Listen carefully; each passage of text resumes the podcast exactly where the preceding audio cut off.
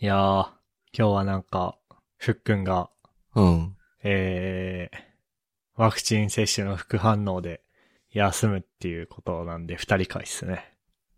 そうっすね。なんか、まあ、本人からメッセージを預かっていま して、えー副反応を舐めてた。腕の筋肉痛みたいな痛みが止まんなくて寝れない、とのことらしいっす。わかるわー。あれなんやだよなあの、寝返り打つのも辛いじゃん。あー。片腕。がさ、そうだね。ギンギンに痛いとさ。 しかもあれって筋肉注射、みたいな感じじゃん。うん。確か。筋中っていうだよかね。うん。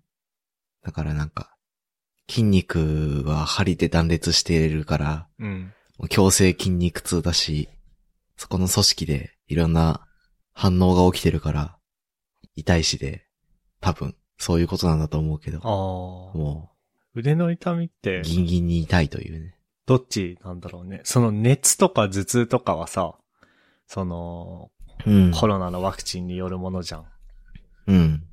でも腕の筋肉痛っていうのは、コロナのワクチンそのものというよりは、筋肉注射だからなのかな。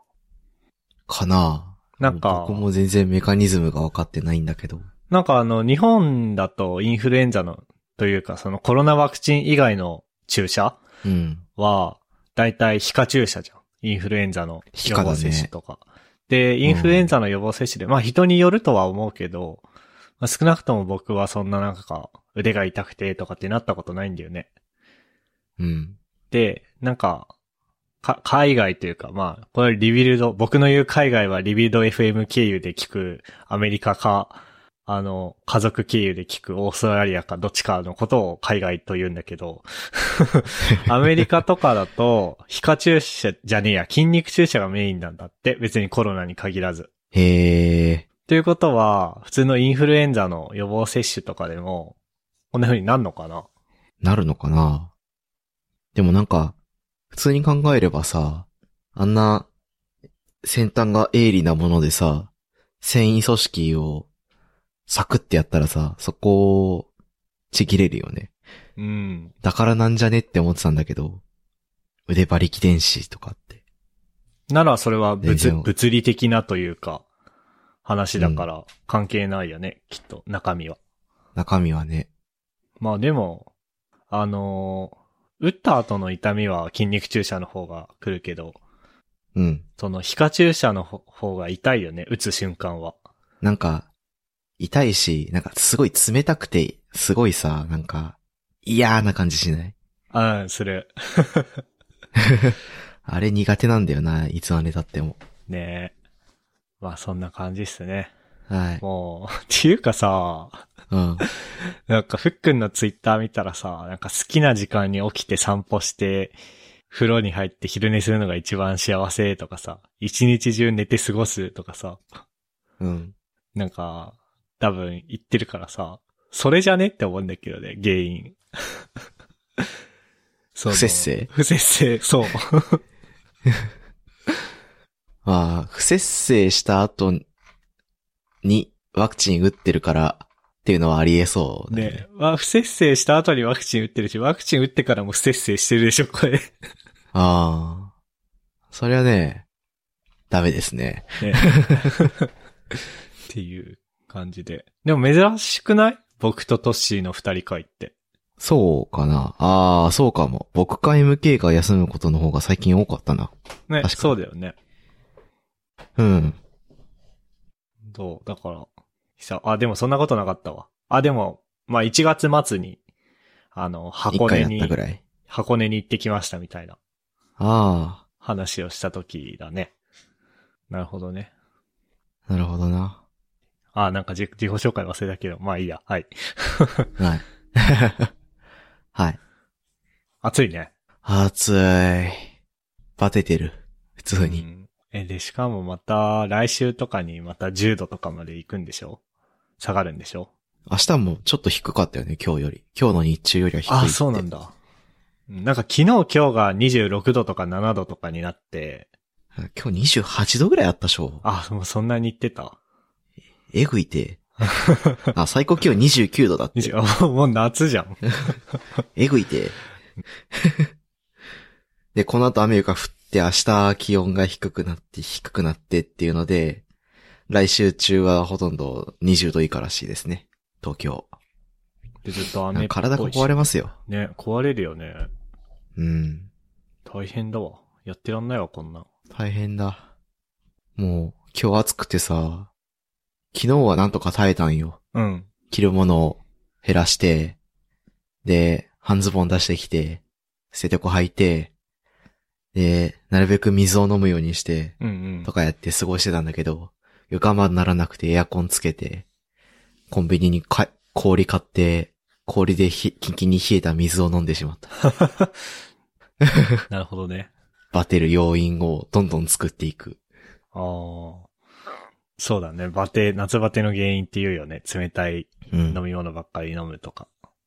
なんか、冷たいものばっか飲んで、体の内側と外側を冷やす。うん。体の内側を冷たい水で冷やして、外側をエアコンとかの冷たい風で冷やすと、その、体の外と中の中間うん。中間層があるじゃん。うん。そこが、なんか、一応血管がたくさん通ってて、内臓も多いから、なんか、そこだけに熱が集中して、体が疲れて、知らないうちに、こう、バテが来るみたいなことらしいんで。こういう時こそ、左右を飲むとかね、するといいらしいっすよ。まあ、夏に、夏にっていうか、暑い時に暑いもの食べ、食べたり飲んだりするといいって言うしね。うん。いやー、もう、4年目だけどさ、東京というか、こっちに来て。うん。慣れないね、未だに。慣れないね。東京の暑さってなんか、すごい、逃れられない辛さがあるよね。ねだし、なんか湿気すごいし、北海道も言うて暑かったけどね。暑かったけどなんかさ、湿気とかないじゃん。湿気なかった。だからなんか扇風機とかでも一応耐えれた。ねうん。もうよくこんなとこに、首、首都を作ったわって感じだよね。ね。そりゃ熱中症でバタバタ人も倒れますわ。そうね。うん。カルが気づいたらなくなっていた。いや、そう、なんかさ、春も、まあ一応そのなんか桜がどうこうとか言ってたかうん。うら、ん。先週か先々週ぐらいかな。だからそれが春なんだろうけどさ、なんか、なんだろう。それも一瞬だよね。一瞬だったね。しかも、なんかなんか寒い、寒い中で桜の花とか言われてもねっていう。 10度とかいう中でさ、風ビュービュー吹いてさ、 天気も悪いです。でも桜咲いてるから見ようみたいな感じじゃん。ね。うん。あ、あた、楽しいのかなって思って。ね。あ北海道とかだとさ、 まあやっぱりだからあれじゃん、あの、ずれてくじゃんどんどん桜の開花っていうのが北うへん北へって。で、北海道って大体ゴールデンウィークかその直前ぐらいだよね。そうだね。5月、中盤でいいのか頭か。5月の頭から中にかけての1、2週間だよね。で、が、ちょうど桜の見どころかな。ね、そうだよね。だからそうのんレジャーという意味ではちょうどいいよね。ちょうどいい。あの、めっちゃ、ちょうどいいあったかさの中、なんか、桜を楽しみつつ、外で遊びつつ、外で飯を食えるっていう。そうそうそう。最高の季節だったりするんだよね。あ れは。まあでも一方で、なんかあれじゃん、小学校とか中学校とかでさ、こう、卒業式から、に卒業式から入学式にかけての、その、行事系のやつでさ、うん。あのー特に小学校とかだとあれじゃん、体育館に飾り付けとかしたりするじゃん。うん。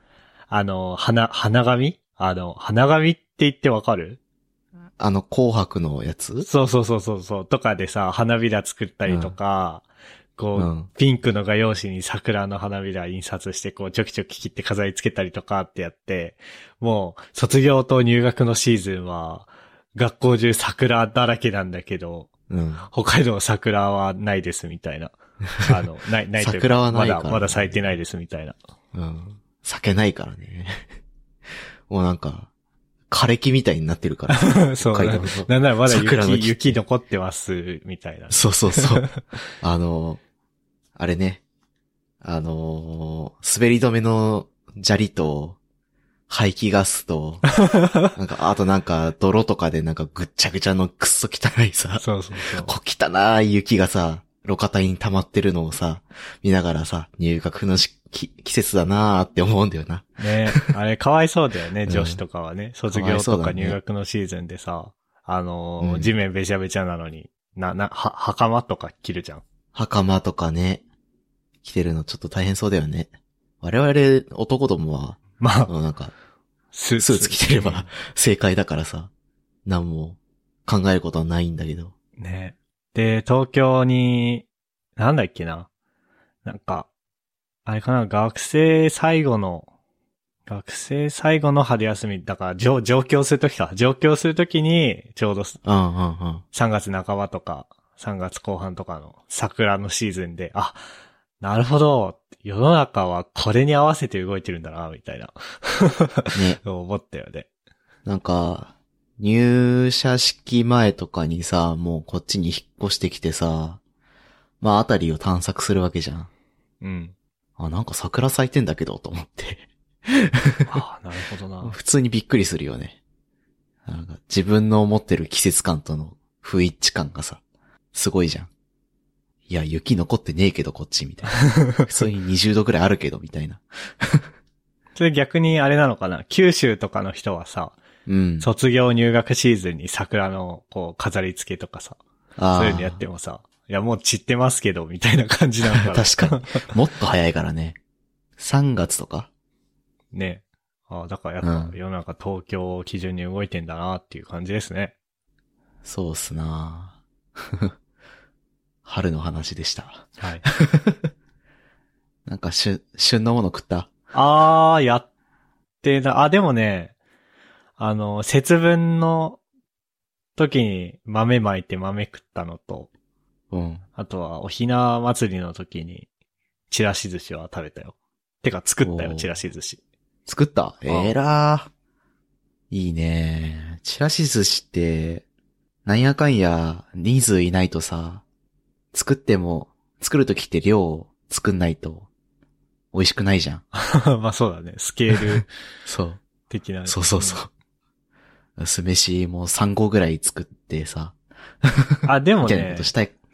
あのーなんかそういうやつ使った。そういうやつっていうのは、チラシ寿司セットみたいな。簡単酢飯みたいなそうそうそうそう。もう具とかも入ってて、あー、楽ちんなやつあの、ね。炊き込みご飯系のやつうん、うん、うん、うん。あれ楽でいいよな。と、あとはま僕あ、もやるときはあれだな。錦糸卵と、うん、錦糸卵自分で作って、うん。で、あとなんだっけ、あの、桜、桜伝舞桜伝舞。を買って、振り、振り注がせて。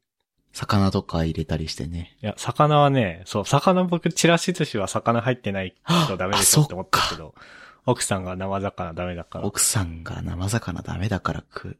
入れられないのそうか。そうそあトッピングすればよかったのに。う。まあ自分だけっていう手はあったけどね。 あま あでも、そういうのね、良くないって言うよね。いや、別に、まあ、やってもよかったけど、えなんか、そういうの良くないって言わないその、自分だけ違うもの同みたいな。性とか結婚生活でさ、うん。そう、一緒のもの食えよっていうのよく言われるよね。あーなんか、そういう話をたまに聞くから、ああ、大変だな、あー世界の人たちはって思って話を聞いてるけ ど。でも、あんま一緒のもの食べてないかもね。なんか、夜はあ一そうなん緒だなんだけど、うん。昼はね、僕は昼もちゃんと食べたい人だから、うどん茹でたりとか、パスタ作ったりとかしてるんだけど、うん。なんか、豆腐と納豆だけでいいらしいんだよね。昼。あー、すごくないそういう人もいるよね。僕もどっちかっていうとそっち派だな。あ、そうなんだ。で、豆腐と納豆でいいですっていう人になんかうどん押し付けんのもあれだから、そうね。自分で勝手に作って勝手に食ってるわ。朝飯たくさん食って、昼、なんかバナナとプロテインと、なんかゆで卵だけみたいな。そんな生活をしとるわ。あ、そう私。はえ、でも朝飯も食べてないんだよね。朝飯に至っては何も食べてない。ええ僕は持つのトトーストを食べてる けど。いや、持つんだろうね。すごいね。燃費いいね。ね。それで大阪まで、じゃねえや、名古屋 まで深夜、夜行バスで行くから。あの話ね。すごいよね。すごいね。そっか。ちゃんと季節のもの食ってんのか。偉いな。次は次はなんだ次 ?5 月に柏餅食べればいい。 ああ、そうね。柏餅食ったり。あとなんだろうな。何が美味しいんだろうね。春って。春から、ん初夏にかけ ては。何が美味しいんだろうね。なんかあ何るがか美な味しいんだろうね。いや、川魚とか。あー。うん。春、旬。まあ、春、キャベツああ、春キャベツあ、新玉ねぎとか。そうだね。タイ、カツオ、サザエ、レタス。んサザエ サザエレタス、チンゲン菜、ゼンマイ、新ごぼう、サクランボ。あえうん、なんかでもさ、その、うんなんつうの。あの、3月3日の、んひな祭りのチラシ寿司とか、ー。うん。あとは、まあ、土曜の牛の日にうな重とかさ、その、料理、この季節にはこの料理を食べようみたいなのはさ、こう、意識してやれるけどさ、うん。もうさ、今さ、食べ物単体の旬とかなんかもうあんま関係ないじゃん。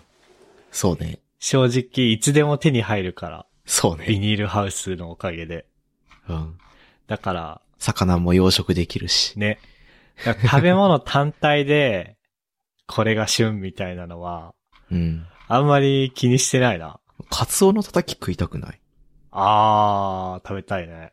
美味しいよ。え、カツオのたたきってあれ生魚なのかな生なのかあれは。生ってあれちょっと茹でてるってか炙ってるよね。表面に軽く火通してるはず。カツオが傷みやすいから。うん。そうだよね。うん。軽く火通して。うん、表面のみを炙ってんのか。それはちょっと OK なのかな、生ざ、生、 これ生魚判定なのかな生魚判定なのか 今度聞いてみるわ。そもそも、そういう人はカツオのたたきを食ったことがないからどんなものなのか分かってなさそうな感じもあるけどな。ああ、確かに。 うん。でもさ、この間さ、この間っつってもあの、年末なんだけどさ、うん。実家からカニを食ってもらってさ、うん。カニ普通に食ってたんだよね。あなんーか、高級だと OK みたいな感じなのかな。あー。じゃあ、ウニもいけるし、もしかしたらタイもいけるかもしれんね。そういうなんか、だからレートによって違うとかはあるかもしれない。テ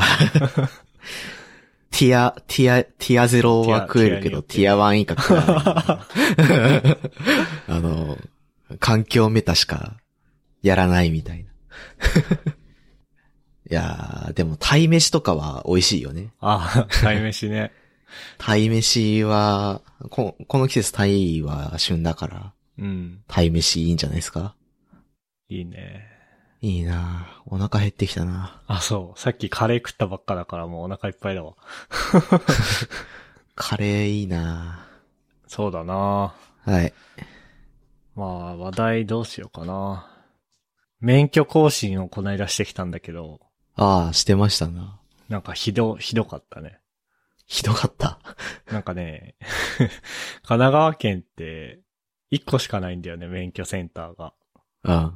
で、なんだっけな。まあ、新しく、免許を取りに行くときと、あと初回の更新免許取ってから、えーっと、2年後の更新を初回更新って言うんだけど、うん。その新しく取るときと初回更新のときは、その免許センターに行かなきゃいけないし、うん。で、一方で2回目以降は、まあ、よほど違反しまくってるとかじゃなければ、最寄りの警察署でもできるっちゃできるんだけど、うん。なんかそれが月、月曜じゃねえや、平日の、は、8時半から11時までか、うん。 13時から16時までとか、なのね。うん。土日 NG で、うん。で、 公務員だからね。そう、で、日曜日に更新したいってなったら、やっぱ免許センター行くしかなくて行ってきたんだけど、うん。もうね、なんかわけわかんないとこにあって、で、まあそれ横浜市の二俣川っていうところなんだけど、うん。で、すごいよ。まあまだ僕横浜市だからいいけどさ、うん。なんか、神奈川県そこしかないから、うん。なんかほぼ静岡の湯河原町に住んでる人も、うん。ほぼ東京の川崎市に住んでる人もみんなそこに行かなきゃいけなくて。でしかもなんか大体そういうのってなんか駅から遠いじゃん。うん。駅から遠いしバス停からも遠くて、うん。もう大変でした。。ななんてところにあんねんみたいな感じのことが多いよね そう。まあ、車で来いっていう話なのかもしれないけど、 いや、車に乗るためのライセンスを取りに行く場所ですからね、みたいな。 なんかその何そうなんだよな。インターネットにつなぐためには、インターネット経由で同意しなきゃいけないみたいな公衆 Wi-Fi あるじゃん。そんな感じ。あの、ハサミ使うためにハサミが必要なパッケージみたいなね。 そうそうそうそうっていう感じなんだけど、でもね、着いてからの体験は良かった。ああ、やっぱり最新の施設で、なんか、いい感じのビデオ見せられるの。まあ、最新かはわかんないけど、綺麗な、綺麗なうん建物。綺で。麗な建物で。で、今回、有料更新、ん有、有料運転者講習だから、まあ、ゴールド免許なのね。うん、だから30分で終わったし、うん。あの、初回運転者講習は、2時間とかで、ビデオもなんかすごい悲惨な、なんか、お前らが調子に乗って、変な運転すると、人の人生も自分の人生も悪いんやぞ、みたいなビデオを見せられたんだけど、今回のビデオは10、15分もなかったな。あ、でも15分ぐらいか、15分ぐらいで、うん。まあみんなは、ちゃんと運転、ルール守ってすると思うけど、路上はそうとは限らないから、なんか、自分がルールを守ってたとしても、まあ相手がそうだと思わないようにかもしれない運転しようね、みたいな感じの内容だった。 なんか結構僕そういうのでダメージ受けるんだよね。あなんか、悲惨な、なんちゃらみたいなので。だから、初回講習、ちょっと辛かったんだけど、もう今回はもうあ、余裕だった。余裕で した。あと、めっちゃ人いたんだけど、やっぱりすごいよね。なんかワクチン接種もそうだし、役所の手続きもそうだし、この免許更新もそうだけど、うん。その、うぞうむぞうの人間を、こう、機械的にさばいていく現場の力っていうのはやっぱすごいよね。あの、訓練されたスタッフに、スタッフと、こう、何、磨き抜かれた効率的なワークフローによってこうう、ん。あの、ひよこのオスメスを 裁くかのような そうそうそうそう。滑らかさで。 いいね。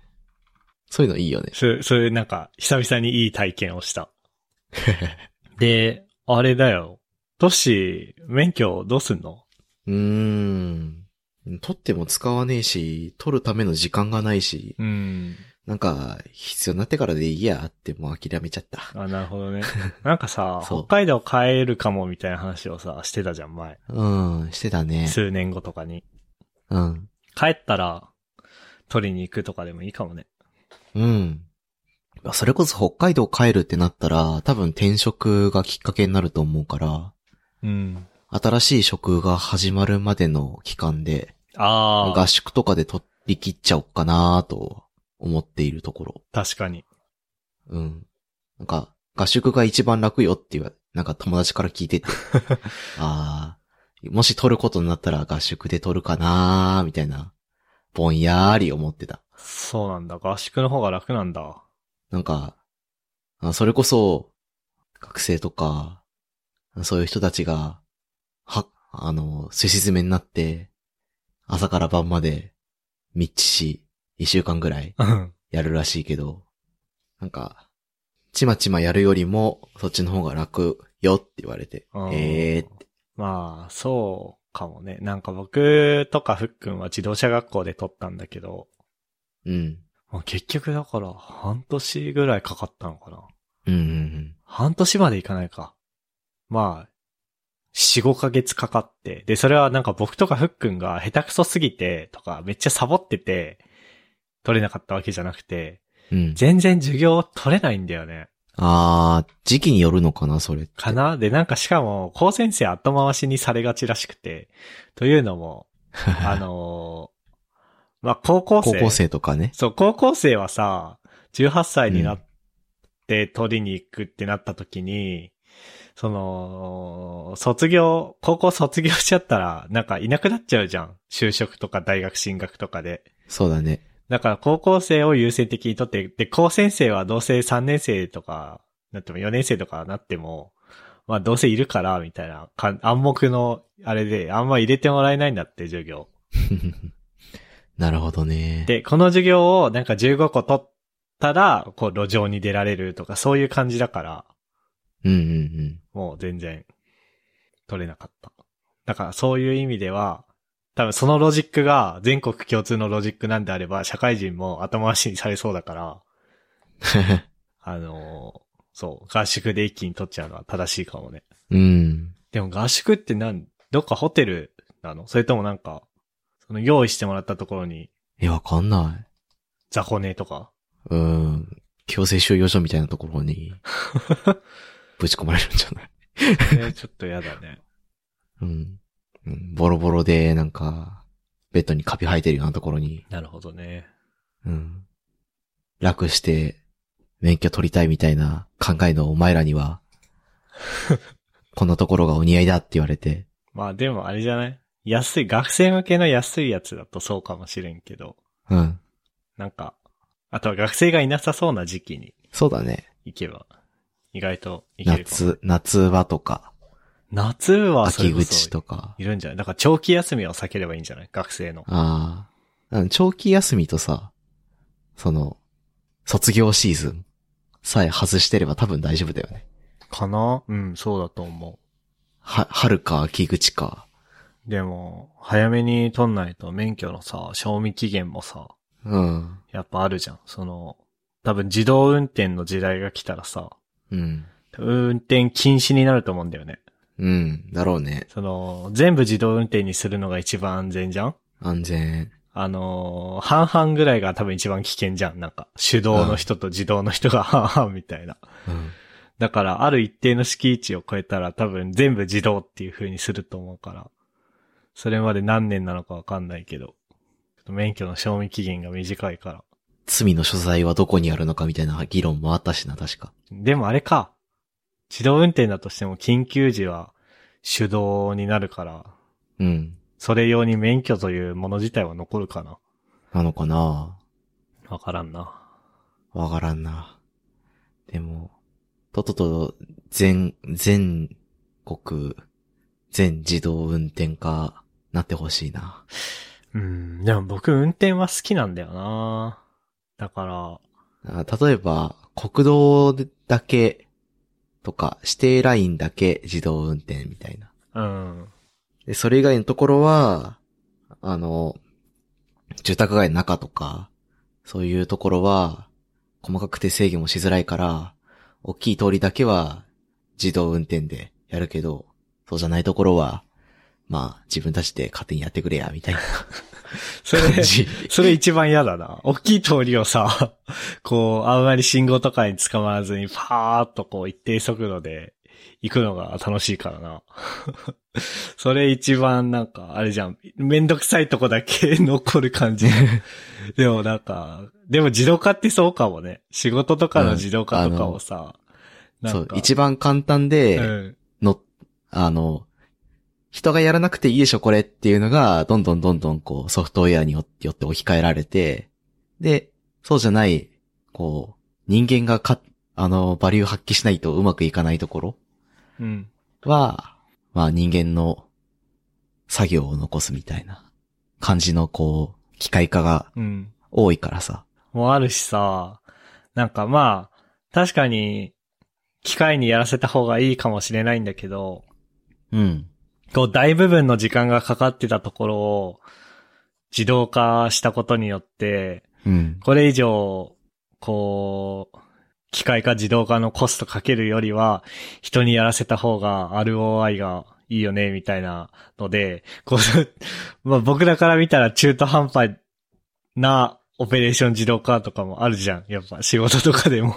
あるね。だから、意外とトッシーの言うように、そういうなんか、一番運転者として走ってて気持ちいい、大きくてまっすぐな道路を運転するのは自動化されて、で、住宅街とかのめんどっちいところだけ人間がやらされるっていうのは、うん。だって東京とかのさ、うん住宅街の道路ってさ、やばいやん、作りが。やばいやばうん。なんか、ああいうのをさ、じゃあソフトウェアで全てせ、あの、安全に制御してくださいって相当難易度高いで。い。ねうん。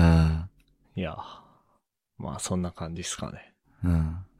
そうだな新人エンジニアにおすすめの本新人エンジニアにおすすめの本。みたいなブログがさ難しいこと言うよ ね。うん、まあ毎年春になると出てくるじゃん。まあ、出るね。記事とか、かい、あのー IT 企業のエンジニアリングブログとか。で、この手の話の答えは、うん。もうとっくに昔に出ててさ、うん。あの、リビルド FM のエピソード171、2017年のうん。やつなんだけど、これ、直屋さんと、直屋さんの回で、ああ。うんうんこの手の記事って、 新人におすすめしたいんじゃなくて、俺はこの本読んだって自慢したいだけだろ、みたいな。うん。あとなんかね、そういう、そういう技術に対して、我々興味ありますせ、みたいな、アピールよね。そんな10冊も20冊も新人向けに本を進めるとか、アホか、みたいな。そうね。なんか、それこそ、新人エンジニアって大きくくくってるけどさ、じゃあその人ってインフラなのとか、そうそうそうアプリケーション開発なのとか iOS、Android? それともデータサイエンティストとかさ、その人が、こう、メインの戦場とする技術領域が、それ人によって違うわけで、配属によってさ。じゃあ、その、データサイエンティストの人に、じゃあ、あの、特丸本読ませるのかとかさ、うん。まあ確かに必要だよ。データサイエンティストにも、こう、セキュリティの概念とか、じゃあ、ウェブサービスを上手に安全に設計するにはどうしたらいいかみたいなのは、もちろん必要だったりする場合もあるけど、うん。でも、その、入って、配属されて、じゃあ、これから仕事をこなしていくぞっていう人に対して、適切な本っていうのがやっぱりあるわけで。うん。うん、それは、なんか、千差万別、なんだっけ千差万別でいいのか人によっ。言て葉はね、コンテキストによってあそうそう全然違うよね。コンテキストによって全然違うから、まあ、うん、 そう。人には人の乳酸菌なんだよな、マジで。そうですね。うん。あと、その人の気づきたいキャリアによってさ、うん。こう、読んでいくべき本って変わっていくじゃん。うん。うん。同じウェブエンジニアでも、こう、インフラも、こう、すべて、インフラからこう、で、ワークフローまで全部設計、実装できるような、こう、エンジニアなのか、それとも、技術思考っていうよりもプロダクト思考よりで、こうデータ分析もかん、かじれる、かじってできるような人になるべきなのかみたいな。そういうのによってもう全然違うから、なんか、確かにジェネラルな本っていうのはいくつかあるけど、でもそうじゃなくて、そ、自分のキャリアを、なんか、作っていくために読むべき本みたいなのは、やっぱり人によって違うから、それこそね、モデルケースの先輩早く見つけて、その人のやってることとか、読んできた本みたいなのを聞いて、真似したりするのが、いいんじゃねえのとは思うけどね。あとなんか、その、言ってたのは、うんこれ新人におすすめとかって言うから悪いんだって。うん。単純うに、ん僕が読んでよかった本みたいな風に言えばええやん。そうだね。そうだね。あのーそうなんだよ。 うんそう。結局、お前の主観でしか評価できてないだろうっていう、そう。それを、なんか、悲しい事実あなの、んだよ PV 稼ぐためなのか何なのかわかんないけど、 うん変に新人におすすめとか言っちゃうから、 こんなのは、新人読めないとか、うん。いや、これがないとか、お前にわかかとかって言われたりと か、そうなるんだよっていう。あーわかる。で、もうこの答えは2017年に出てるから。 そう。あのー2017年時点でトップクラスのエンジニアと言って、もう過言ではないような、お二方によって議論され尽くした話題であるので、あのー各位は、あの、肝に銘じるように。い や、でも実際そう、その、リビルドで話してたような話題、内容も当てはまるし、さっき僕が言ったように、人には人の乳酸菌論も当てはまるし、なんかね、本当に読む本って、その人の人生なので、まあ、すべてのエンジニアが読んだ方がいいなって言われるような本って確かにあるじゃん。まあね。うん。じゃあ、Rails とか、Node.js でサーバーサイドやってるとか、っていう人が、まあ徳丸本読んでないとかだとさ、ちょっと不安になったりするじゃん。 え、本当にみたいな。ウェブサーバーとか、その関連のセキュリティとか、の知識とかって本当にあるのとかっていうふうに、体系的に学んでるみたいなのは、た確かに、本当にってなるときあるけど、でも俺、徳丸版そういえば読んでねえわって思っちゃった今。あじゃあ今の議論はなしにしよう。あまあ、実技で、実技でね、英得してる人もいるっていうのもあるから、なんか、やっぱり、そうなんだよな。いや、その一言のさ、そう、もうここ、ここの僕とトッシーの間でももうこういうこと起こるからさ。あ、そうそうそうそうそう、今みたいな話になるから、なんか、そう、お前が読んだ本で人を判断、あの、人が読んだ本でその人のこと判断するなよっていうのはその通りで、判断もあるし、だからやっぱり新人におすすめとか言わない方がいいっていう。そうそうそうそうそう。僕が読んでよかったです。うん。よかったら、えー、もしご興味があれば、そう。うん。こちらの Amazon アソシエイトのリンクから、えー、ぜひ購入お願いしますぐらいがちょうどいいんだよ。 そうそうそう。とか、 将来こういう風なキャリアを作りたい人におすすめとかさ。なんか自分のキャリアは高校で、僕みたいなことやりたかったら、あ僕はこういう本がいいと思ってますっていう紹介の仕方だったら、まあ当たり障りないよね。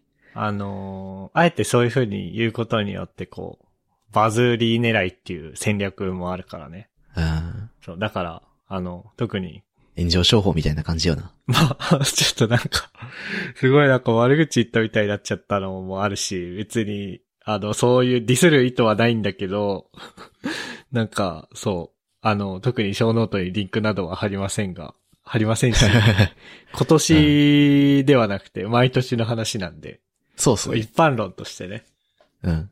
いうのは思ってて、思っていますと。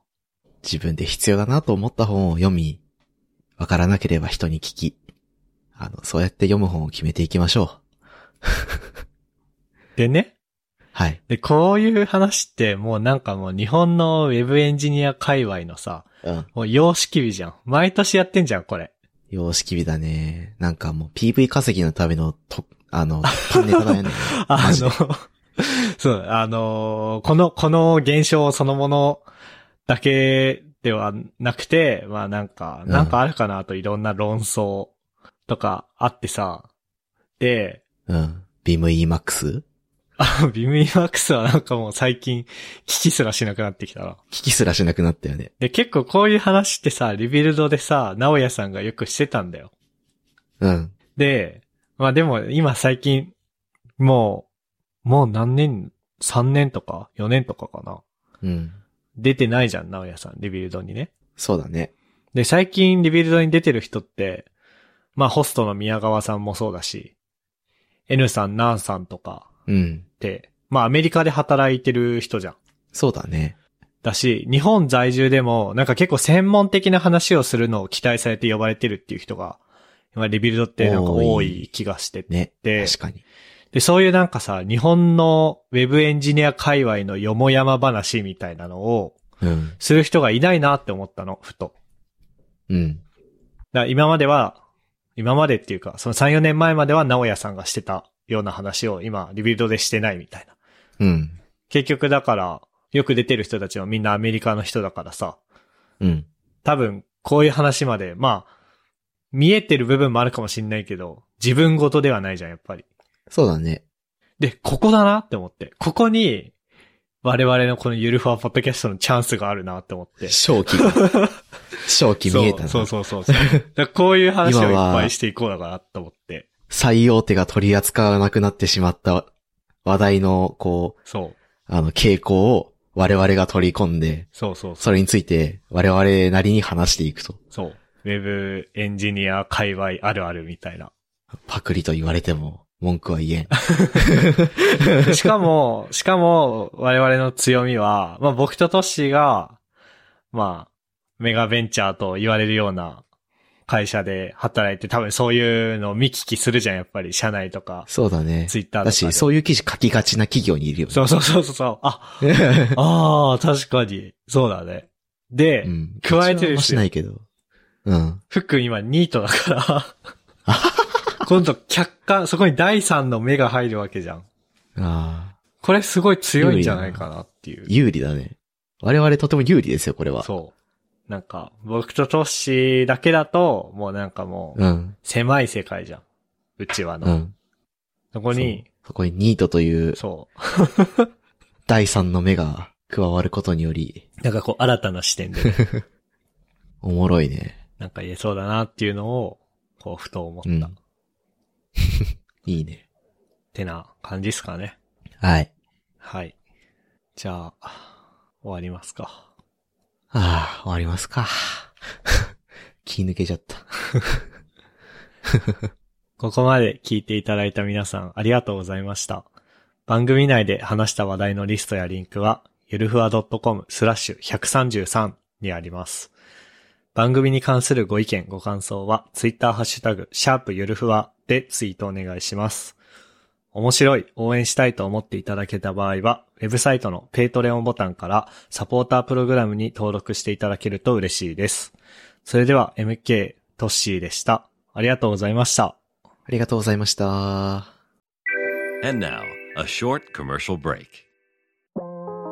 現在エンジニアの採用にお困りではないですか候補者とのマッチ率を高めたい辞退率を下げたいという課題がある場合ポッドキャストの活用がおすすめです音声だからこそ伝えられる深い情報で候補者の興味関心を高めることができます株式会社ピトパでは企業の採用広報に役立つポッドキャスト作りをサポートしています気になる方はカタカナでピトパと検索し X またはホームページのお問い合わせよりご連絡ください。